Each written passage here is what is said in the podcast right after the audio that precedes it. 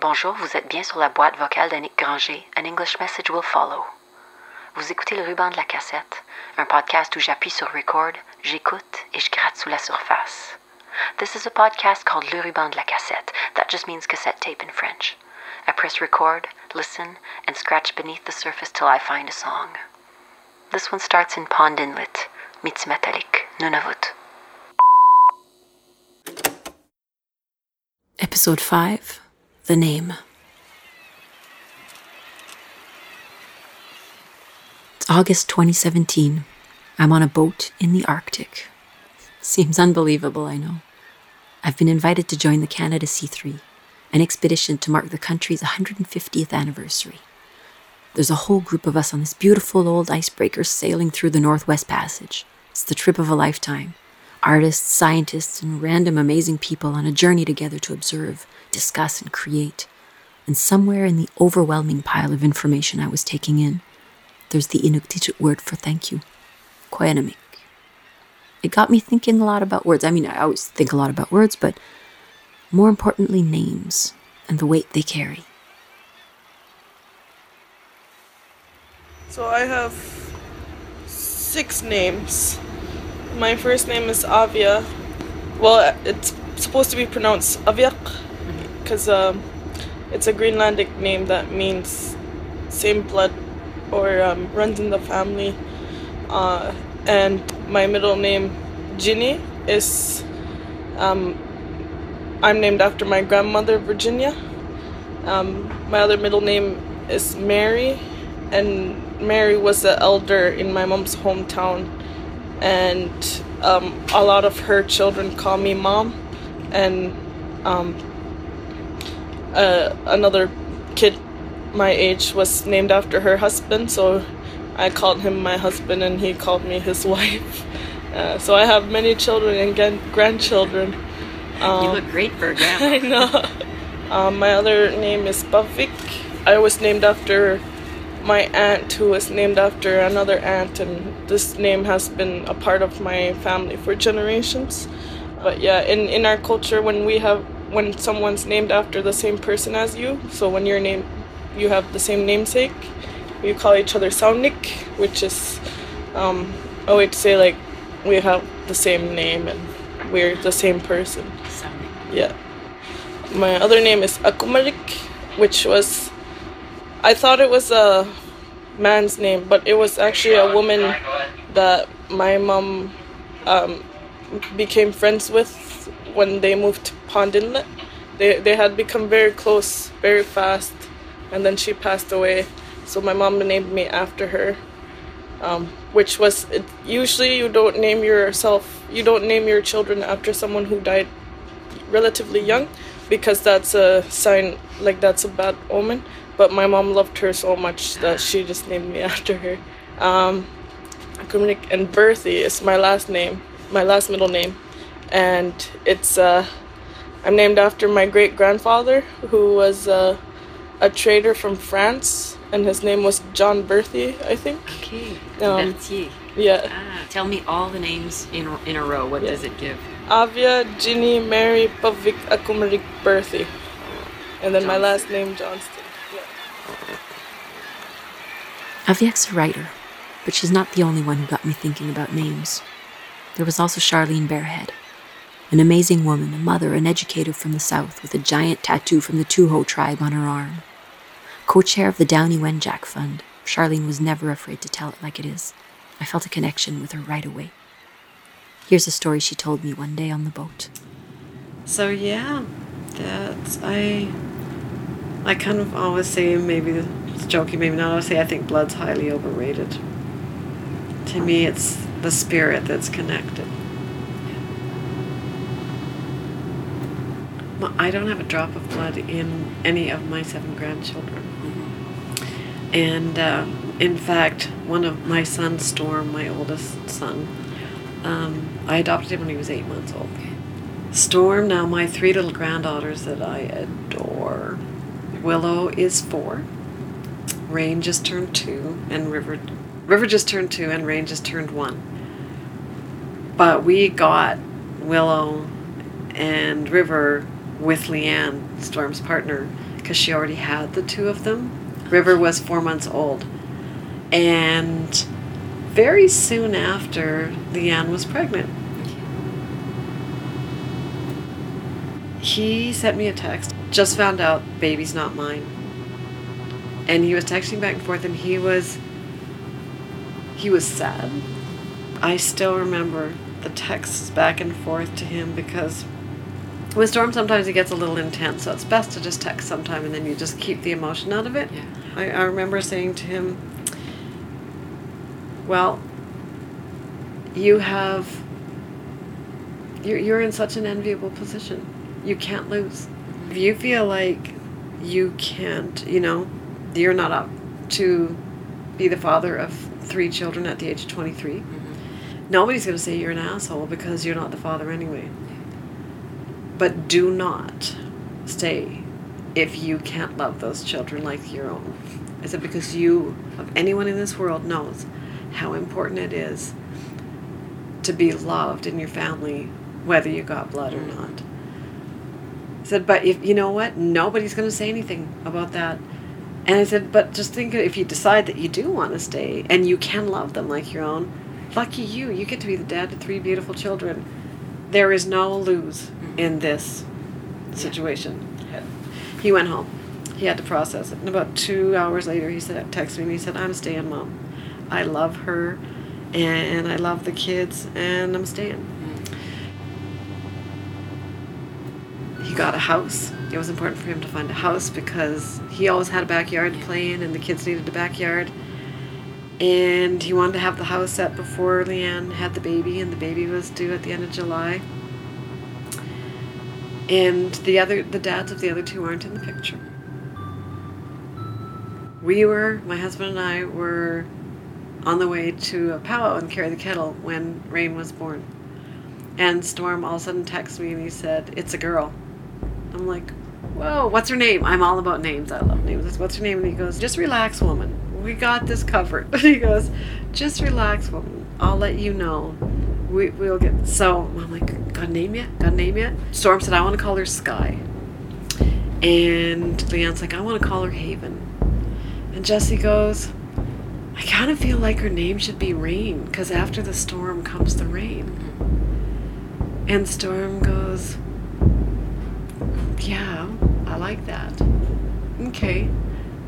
So all of a sudden the next day I get this text that goes, Mom, her name's Rain Haven. Mm-hmm. And I loved it. And my daughter-in-law Leanne's name is last name is Cardinal, and Storm's last name is Crow. But that's because my last name was Crow when I when I adopted him. And I said, "Oh, Rain Haven Cardinal," and he goes, "Not Cardinal, Mom." And I had this little moment of, I go, Rainhaven Crow. And then I was sitting beside my friend at the powwow watching my husband dance, and I saw this text, and I just started to cry because Storm and Dakota's last name was Blue Cloud. They're born when my kids their biological father who's passed away in a very tragic situation. Their last name was Blue Cloud, and I always said, my one regret, you know, you learn things with age. When I adopted them, I was all about keeping them protected, and they were mine, and they were safe. And I've come to learn that it doesn't matter what the paper says. It's so important for them to stay connected to where they come from. And I said I would have given let you I would have kept your name as Blue Cloud. So I read the text from Storm and it said her name is Rain Haven Blue Cloud. And that's how they registered her. So she is registered that Storm is her father. And Leanne said, You know what? This is my first baby that somebody, the dad, cared enough to fight with me about, like, in a loving way, argue with me about, no, no, I want this name. Mm-hmm. She said, if it's that important to him what we name our baby and it's not biologically his baby, yeah, he's the dad.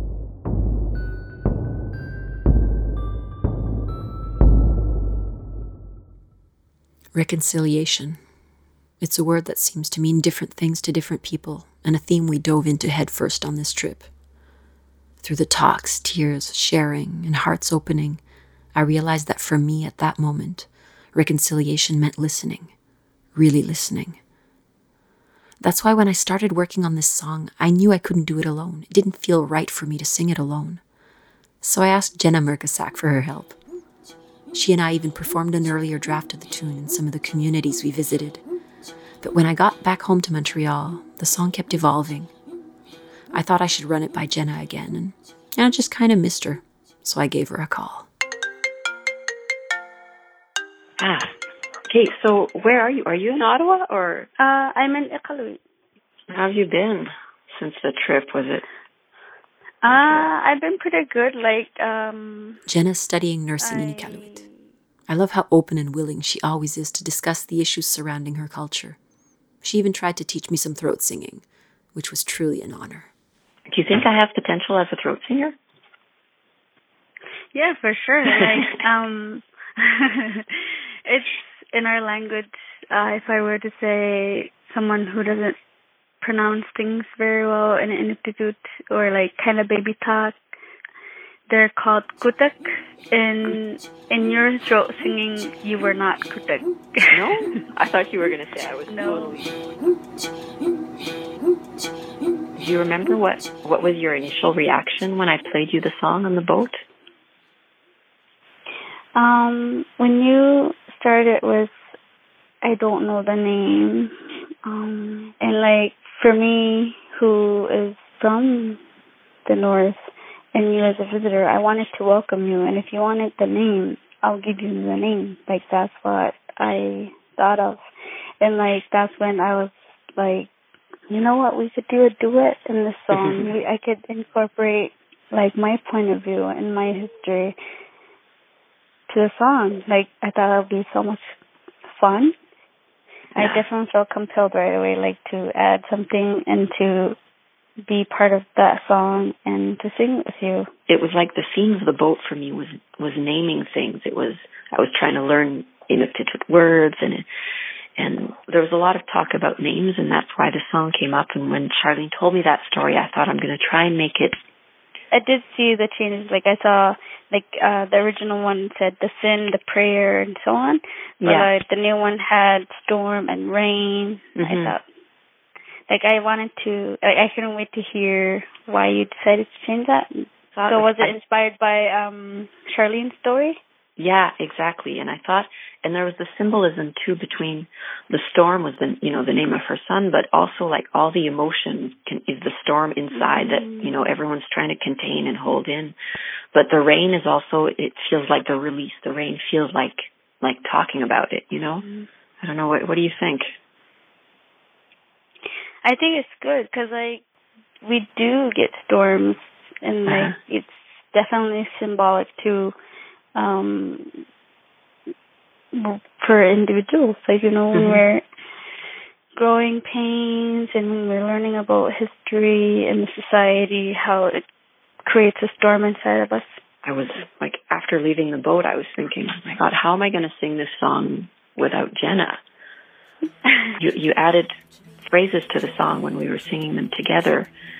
But mm-hmm. I feel like when I sing it now, I can't sing those those phrases like it just mm-hmm. they they're yours, and I, they sort of they don't make sense coming out of my mouth. My goal of the song was to just sort of admit my ignorance and my willingness to learn and connect. Then when you you joined in, it just made it doubly special. But I can't bring you on tour. yeah. A song that we sing together, together. If we ever come, like, meet together, we uh-huh. could make a remake of it. For sure. Record it. Mm-hmm. But uh for now, I don't I don't mind it. Like it's yeah. your song, you created it, and you want to share it, and it's beautiful. I was glad to have Jenna's blessing to take the song elsewhere. We kept chatting about our lives, about our experiences on the boat, and eventually came back to Charlene. It's good. Like I like how she tells her stories. They're very Me personal, too. and behind all the media and behind all the stuff, I liked how we'd have our a little conversation about the truth and what we think about it. like the realities of it rather than sugarcoating the situation. I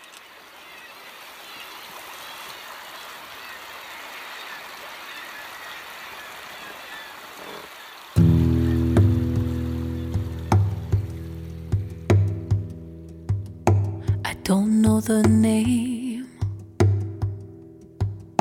The name of the bone, of the fur, of the leather.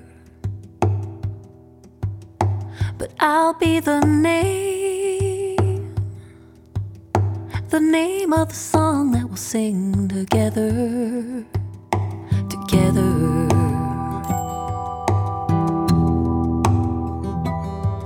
The name of the sin and the name of the prayer, the call, the name of the answer.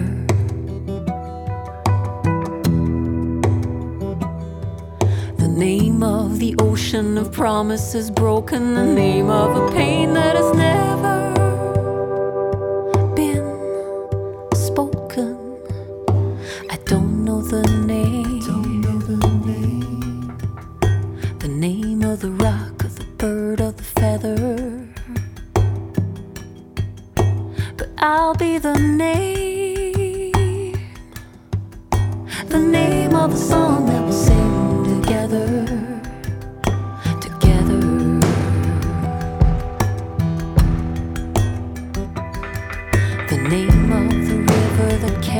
your home.